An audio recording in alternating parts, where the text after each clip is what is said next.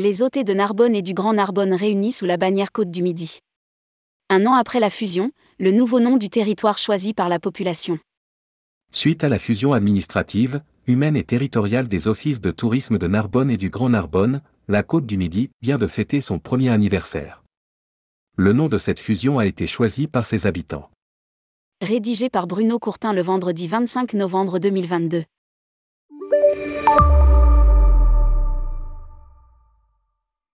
En juillet 2021, les offices de tourisme de Narbonne et du Grand Narbonne ont fusionné par la volonté de leurs élus respectifs.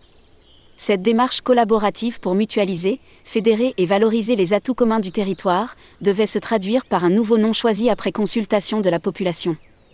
Plus de 20 000 personnes, habitants de la région mais aussi visiteurs, ont participé au vote final qui devait départager les quatre propositions et c'est le nom Côte du Midi qui a été préféré à ses trois concurrents, Côte Nature, Bail des Oiseaux et Côte des Lagunes la nouvelle identité territoriale a récolté 42% des suffrages et vient d'être révélée au public lors d'une soirée festive à l'Arena de Narbonne.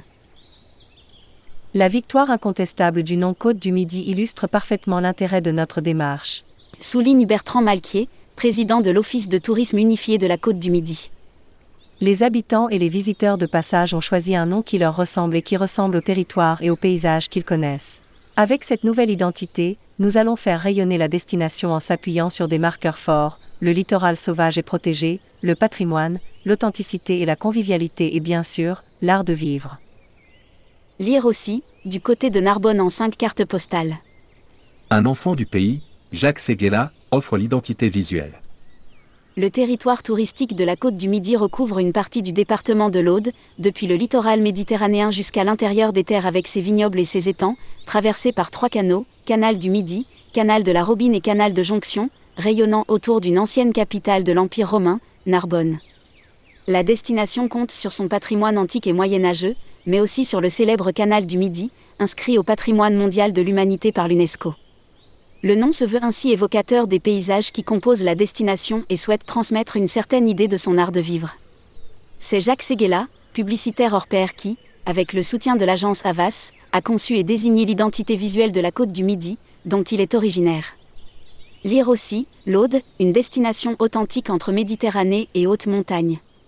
Un ambitieux projet culturel autour de Narbovia et le passé antique la fusion des offices du tourisme de la ville et de la métropole a coïncidé avec l'ouverture du grand projet culturel, Narbovia, structuré autour de trois lieux et trois histoires.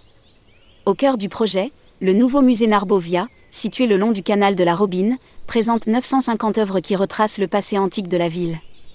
Par ailleurs, l'Oreum, entrepôt en latin, au cœur de la ville moderne, se compose de galeries souterraines construites au 1er siècle avant notre ère et situées à 5 mètres au-dessous du sol moderne. Elle devait constituer les fondations d'un bâtiment, sans doute de type marché, dont la recherche n'a pas encore découvert tous ses secrets. Enfin, l'Amphoralis, situé à Salel-d'Aude, à une douzaine de kilomètres au nord de la capitale antique Narbo-Martius, est un ancien atelier de production d'amphores gauloises, mis à jour en 1976. Son musée a été conçu par les architectes Roland Castro et Jean-Pierre Gary et inauguré en 1992. Avec ses collections labellisées Musée de France, il surplombe les fouilles archéologiques d'une fabrique antique de poterie, 1er-3e siècle. Une fréquentation touristique qui a déjà bondi d'un an sur l'autre. L'ambition de la nouvelle organisation touristique du territoire est de dépasser les performances déjà en forte progression depuis la reprise de l'activité et le développement d'un tourisme de proximité.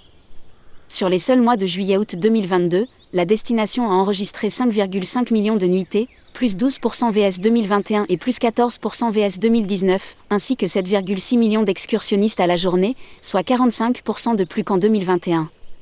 Pour la période de janvier à août, les chiffres sont quasiment doublés avec 9,4 millions de nuitées et plus de 16 millions d'excursionnistes, deux tiers de plus qu'en 2021.